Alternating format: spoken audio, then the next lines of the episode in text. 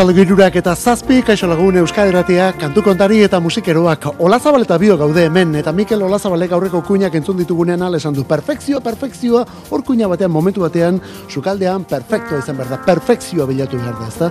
Eta Mikelek esaten zuen, perfekzioa, ba, alda, ba, perfekziorik, bai, bai, bai, bada. Agian utopia bat izango da, eta utopia guztiak bezala lortu, inoiz ez da lortuko, baina saiatze horretan dago perfekzioa. Esate baterako, sintoni honetan perfekzioa dago. Oh, zen olako musika, mezini jaunaren eskotike. Kantu kontari, Euskadi bai, hori hola, daik, Mikel. Mikel Ola Zabaleta bioke kantu kontari. Euskadi Ratia eta musikeroak laurak bitartean. Zuri ere behar zaitu, ez zure partaidetza hori, zure mezuak, zure iritziak, zure hortik aurrerako denak behar ditugu hemen, eta horretarako gure WhatsAppa. Betiko zenbakien 6 sortzi sortzi 666 6 sortzi sortzi 666 non dira Euskal Herriko musikeroak.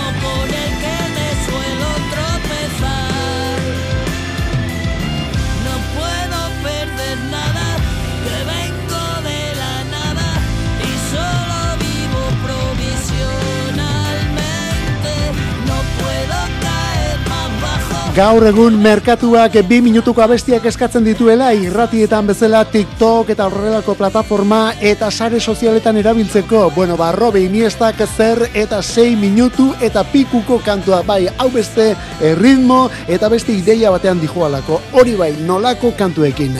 Urtea bukatzen ari zen 2000 eta hogeite irua ja azken, kolpea eh, azken kolpeak ematen eta benduaren amabostean jaso genuen se nos lleva el aire izeneko albuna, se nos lleva el aire diskoa Roberen laugarren estudio lana. Eta kasu honetan oso ondo argitu behar da, eh? estudio lana batetik eta bakarlari egindakoa bestetik. Izan ere bakarlari zuzaneko bat ere baduelako eta gero Robek aurretik disko mordo bat badituelako bai estremo duro taldearekin, gero estretxinato itu izeneko elkarlan berezi ere bai eta hortik aurrerakoak.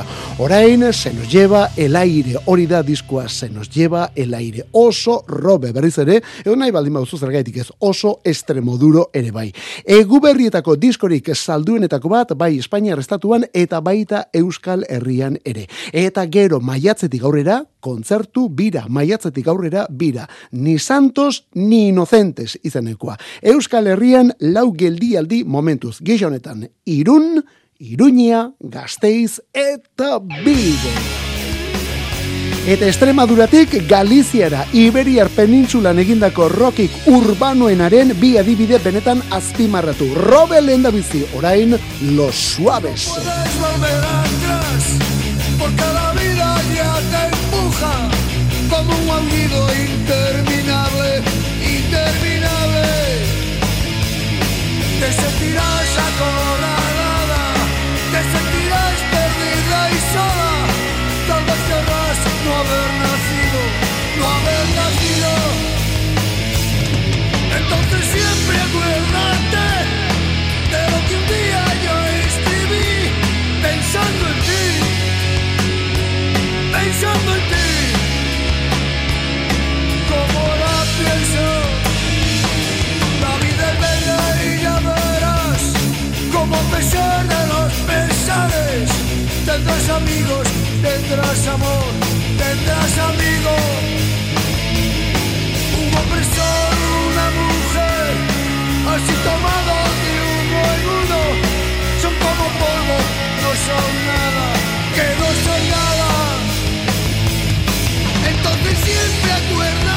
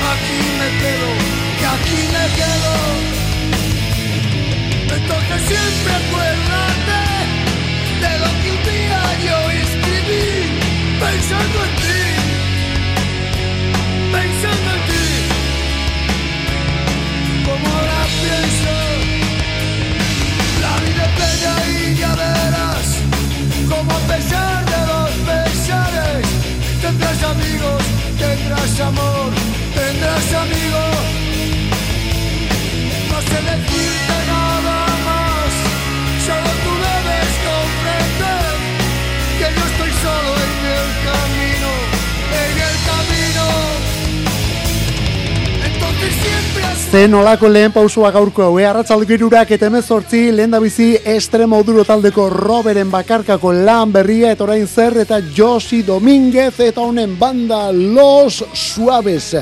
Galiziako rock taldea, lauro geiko amarkadatik, hard rock deitzen den horri gogor ematen ari den banda alegia. Eta betidanik ezberdina izan den talde ere bai, eh? betidanik ezberdina. Azteko, hiru anaia zaudelako talde honen sorreran. Josi bera batetik, eta honen anaiak ziren Javier eta Charlie ere bai. Josi Estarri benetan urratuko kantari bizar eta hile luzea. Polizi nazionala zen, polizi nazional kontua galde batera utzi, eta begirazen olako musik egiten bukatu duen beraka. Ourenseko banda da gainera, eh? Ourensetik handik ere zira talde asko etortzen eta. Iruro gehi temeretzian sortua da, eta hori dena gutxi balitz, gitarristetako bat, gauza benetan ezoikoa garai hartan Espainian, gitarristetako bat, eta batez ere soin honetan gainera, beltza zelako. Alogo, Mebui, Hermes jauna, ezinbestekoa talde honen ibibidean. Dolores se llamaba Lola, hori da beren ere zerkia, baina horrekin batera, ese dia piensa en mi ere bai, malas noticias, si pudiera, edo zargaitik ez, palabras para Julia izaneko kanto ere bai, hauek denak ere, hitak direlako talde honen ibilbidean. Bueno, Josi Domínguez, aipatu dugu, Josi Domínguezen eguna da gaur, irurogeita amasei, zazpi zei bete ditu, Galiziar rockeroak. Extremadura, Galizia eta orain Euskal Herria beste banda veterano bat, abesti berri berrian, leize zestutik.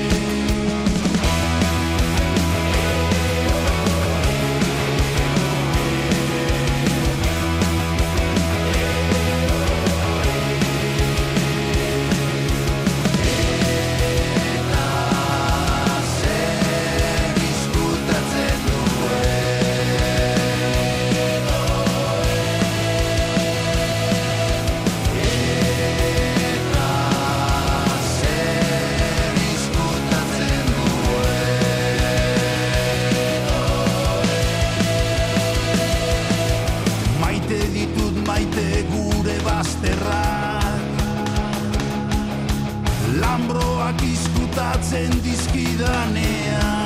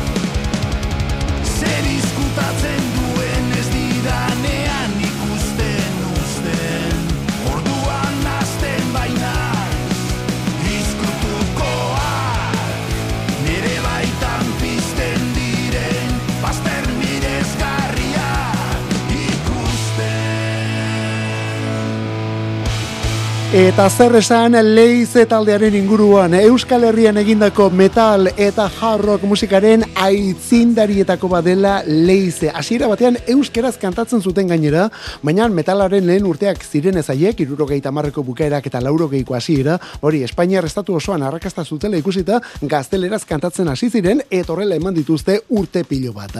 Berrogei urte beteak dituelako Felix Lasa eta Toño Rodríguezen taldeak. Berrogei urteak ondo beteak.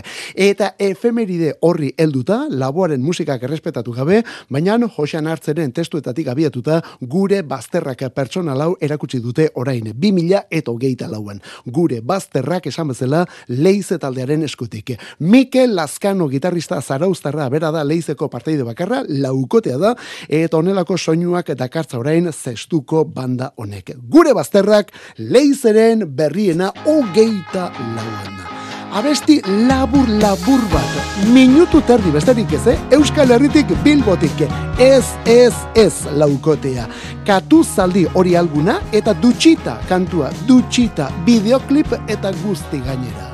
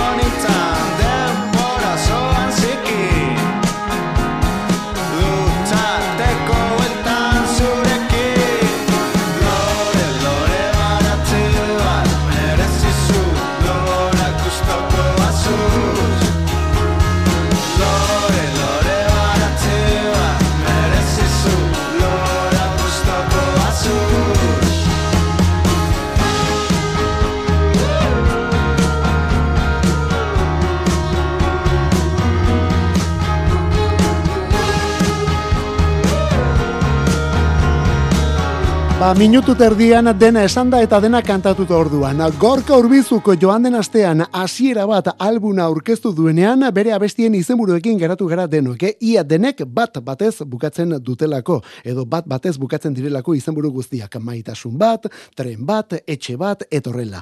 Horrekin gogoratu genuen ibilbe diren azken diskoko denek rena atzizkia zutela. Goldearena, xirarena, lokatzarena. Eta horren ondoren, pelas donostiaren abesti denak zenbaki idatziak zirela ere bai. Zero, bat, bi, iru, horrela, idatzita, eh?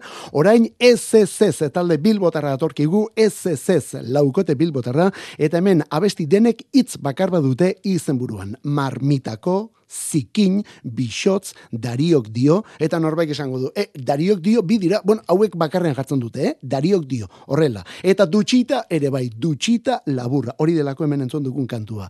Urrengo kontzertua, eta aparteko emanaldia gainera, urrengo kontzertua, ostira lonetan, bertan, bakioko txoberne tabernan. Bakioko txoberne tabernan, ostira lonetan, ez ez ez, eta txopet, bitalde, eh? gaueko bederatzietan hasiko den emanaldian. Eta nork gogoratzen du beste banda historiko hau. The Lone Riders taldekoak dira, Run, Dusty Run, lauro geita lauan.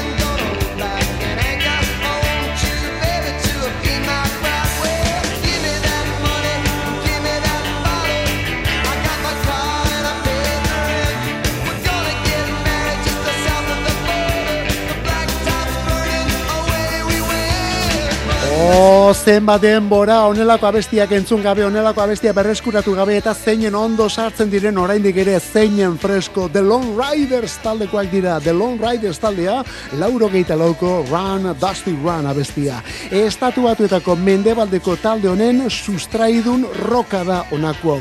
Eta sustraidun roka estatu batuetan, batez ere country ukituko rokari esaten zaio gainera. Eta horretan, banda benetan importante izan zen, lauro geiko amarkadan The Lone Riders.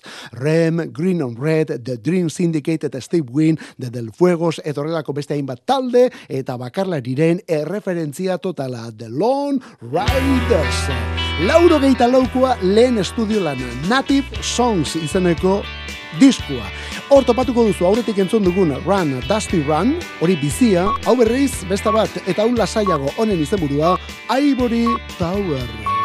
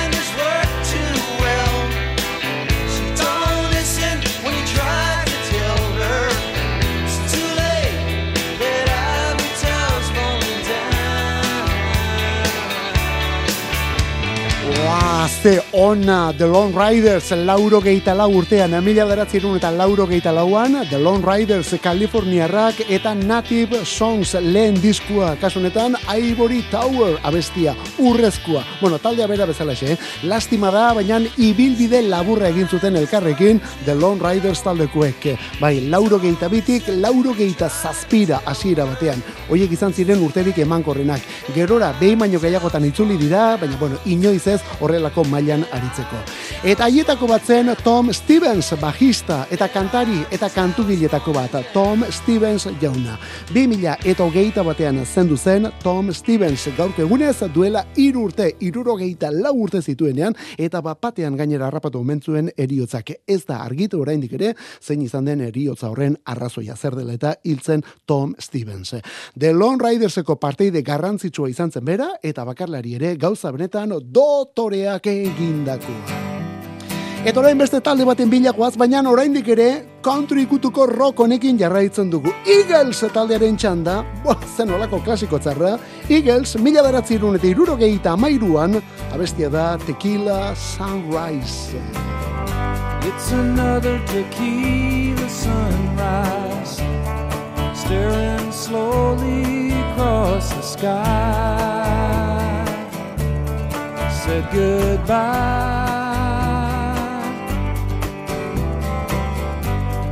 He was just a hired hand, working on the dreams he planned to try. The days go by. Every night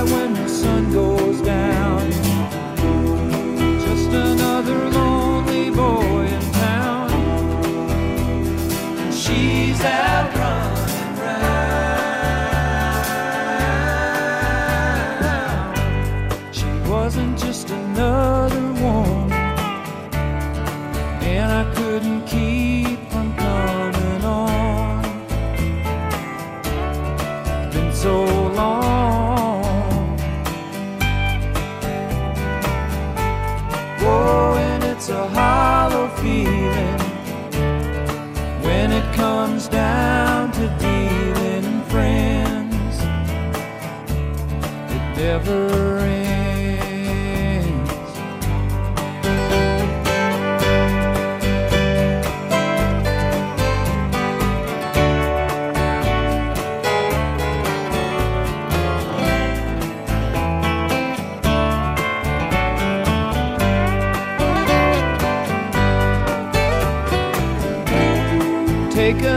another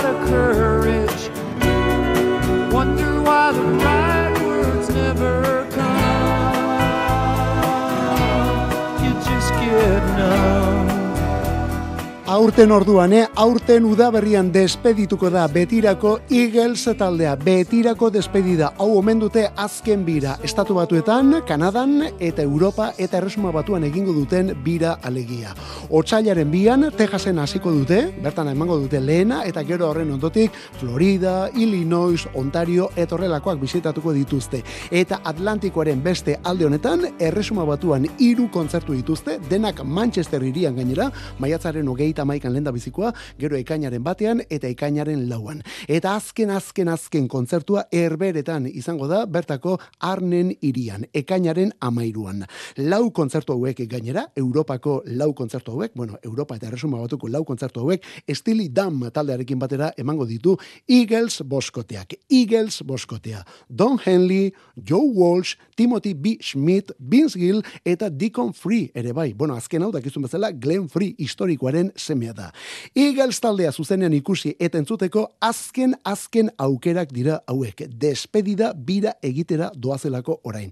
Eta sarrerak aurre salmenta bihar bertan goizeko amaiketan. Gure goizeko amaiketan. GMT delakorren amarretan. Amaiketan orduan aurre salmenta. Eta ostiraleko amaiketatik aurrera salmenta orokorra. Eagles taldearen azken kontzertuak Europan eta Erresuma batuan hiru Manchester irian eta azken azkena esan bezala ekainaren amairuan arnen irian erberetan. Beraz, talde oraindik ikusteko eta entzuteko aukerarik ez baldin baduzu izan zuzenean, horra hor, zure aukera paregabea. Bueno, konturatzen gara gaur ez garela soinu hauetatik aterako, eh? Baina, bueno, tira, kostalde aldatzeko momentu orain. Mendebaldeko Kaliforniatik ekialdeko New Yorkera guazelako. Brooklyngo talde zoragarri bat gidatu du emakume honek azken ia amar urte hauetan. Big Zip taldea. Eta orain bakarkako zeigarren pausua ematera doa, zeigarren bakarkako pausua izan ere, taldea sortu aurretik ja bakarka ari zen bere eta. Adrian Lenker kantu berria, Sadness as a Gift, beraz tristura kasu honetan oparitarako.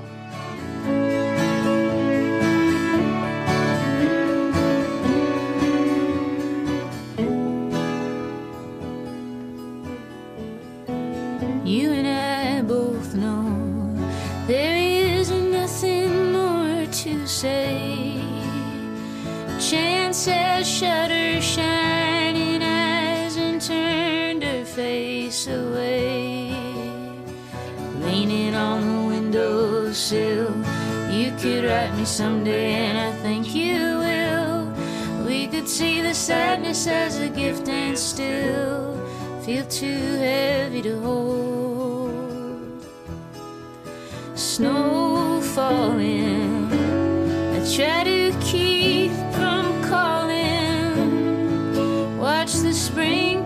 winter, all frozen. The seasons go so fast, thinking that this one was gonna last. Maybe the question was too much to ask.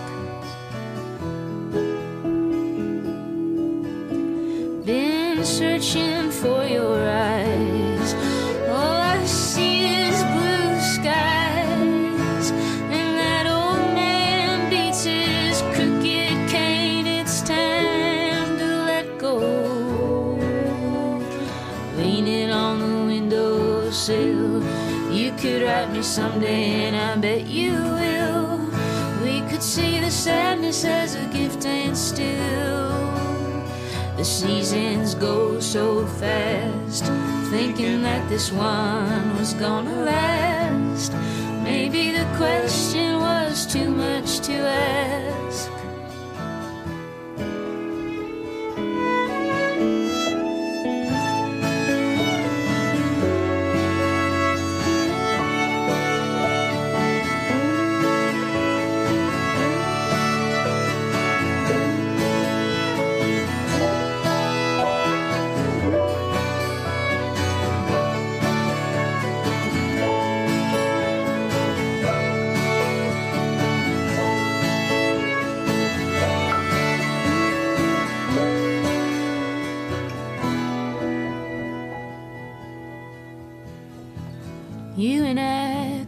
See into the same eternity. Every second brimming with a majesty. Oh, kiss so sweet, so fine. You could hear the music inside my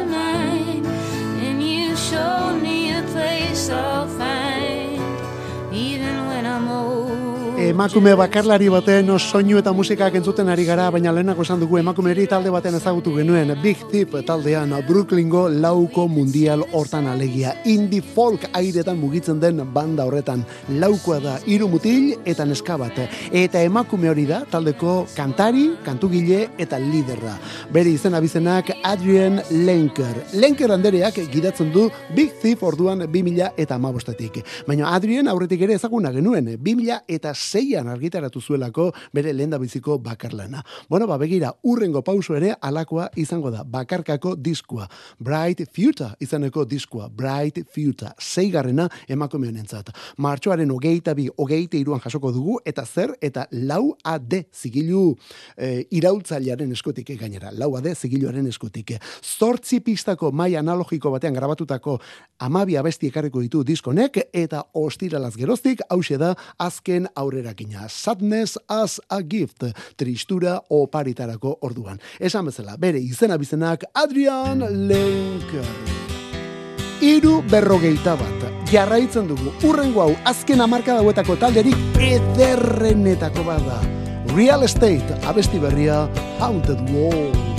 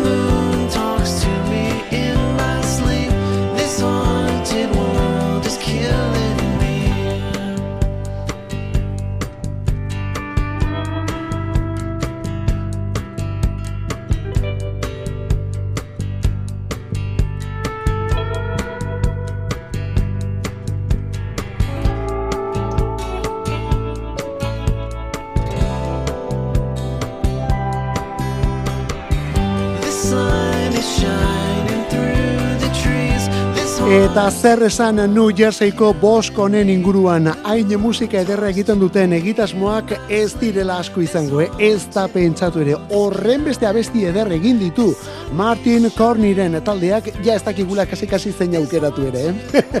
bueno, bi albiste ditugu talde honen inguruan, bi albiste ditugu talde honen inguruan, eta guazen lehenarekin Haunted Wall kantu entzuten ari gara. Haunted Wall da hemen azpiti duguna besti hau, Real Estate taldearen piezarik berriena da, aurten otsailaren hogeite iruan argitara emango duten Daniel albunaren bigarren aurrerakina alegia. Beraz, otsailaren hogeite iruan Daniel diskoa eta hause bigarren aurrerakina. Lehen da bizi Water Underground erakutsi zuten eta, bueno, ba, joan den astean Haunted Wall delako beste hau. Zein zein biribilagoak biak ere. Gogoratu, Daniel diskoa otsailaren hogeite iruan. Eta horrekin batera, aurten martxoan hogei urte Atlas albunak, Real Estate hauen hirugarren estudio lan luzeak. Disko hau, disko hau ez da korrientea, ez da pentsatu ere, eman lasai volumena honi.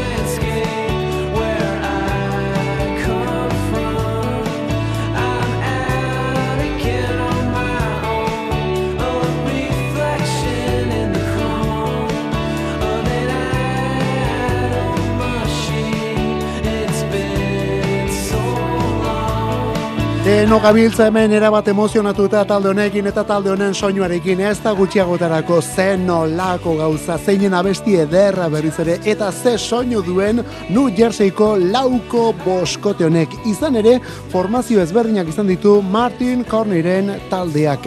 Orain boskote formatuan ari dira lauko ere ezagutu ditugu, seiko ere bai garai batean, bueno denetarik, baina beti gauza dotoreak eginaz.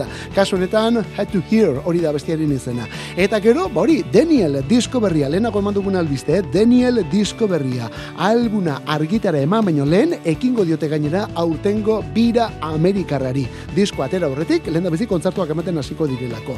Otsailetik maiatzera arte arituko dira Ipar Amerikan. Hala ere, lehen da biziko kontzertua Londresen izango da otsailaren seian. Otsailaren seian lehen kontzertua. Eta bigarren albistea, bi albistea aipatu ditugu talde honen inguruan eta.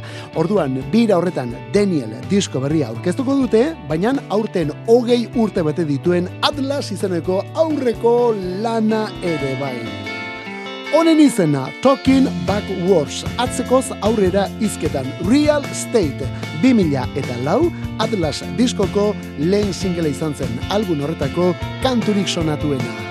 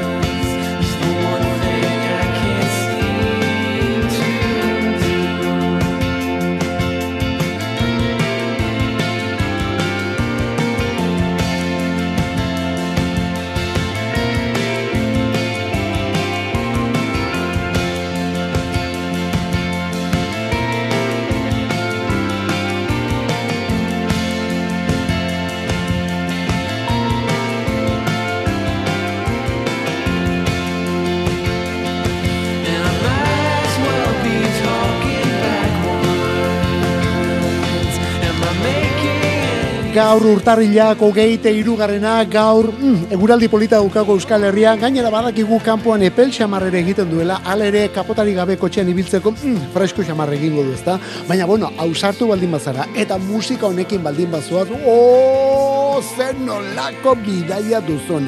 Bueno, puntu garrantzitsua, taldearen izena Real State, estatu batuetatik New Jersey datorkigun boskotea da. Disko berria Daniel, disko berria Daniel, eta aurten hogei urte beteko ditu beren aurreko lan batek, Atlas izenekoak. Atlas hortako abestietako bada Talking About Words, hemen jarri dugun azken abesti hau. Bueno, ba, bi horiekin bira egingo dute, gotxailaren zeian, Londresen abiatuko duten bira handia. Eta bira handia esan da norbaite pentsatuko du, bueno, Londresen hasi eta gero Europa aldera etorriko dira, ba ez, justu kontrakoa, estatu batuetara doaz, eh? Han egingo dutelako bira, naiz eta lehen emanaldi hori, Londreskoa izango den otsailaren zeian. Apuntatu ondo taldearen izena Real State. Kantu kontari. Musikarik ez dadila falta Euskadi erratiko arratsaldeetan. Ordubeteko saioa proposatzen dizugu astelenetik ostiralera, iruretan hasi eta laurak arte. Eta gero, edozein momentutan podcastetan berreskuratzeko aukera. Kantu kontari. Euskadi erratia.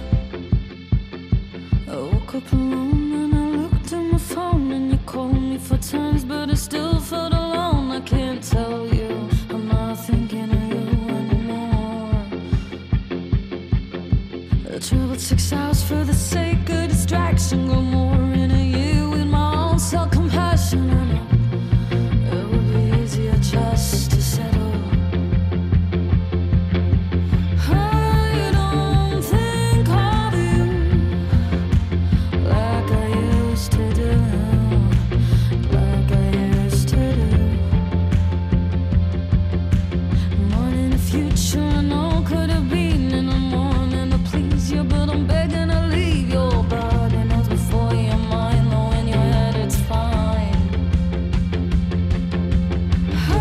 you.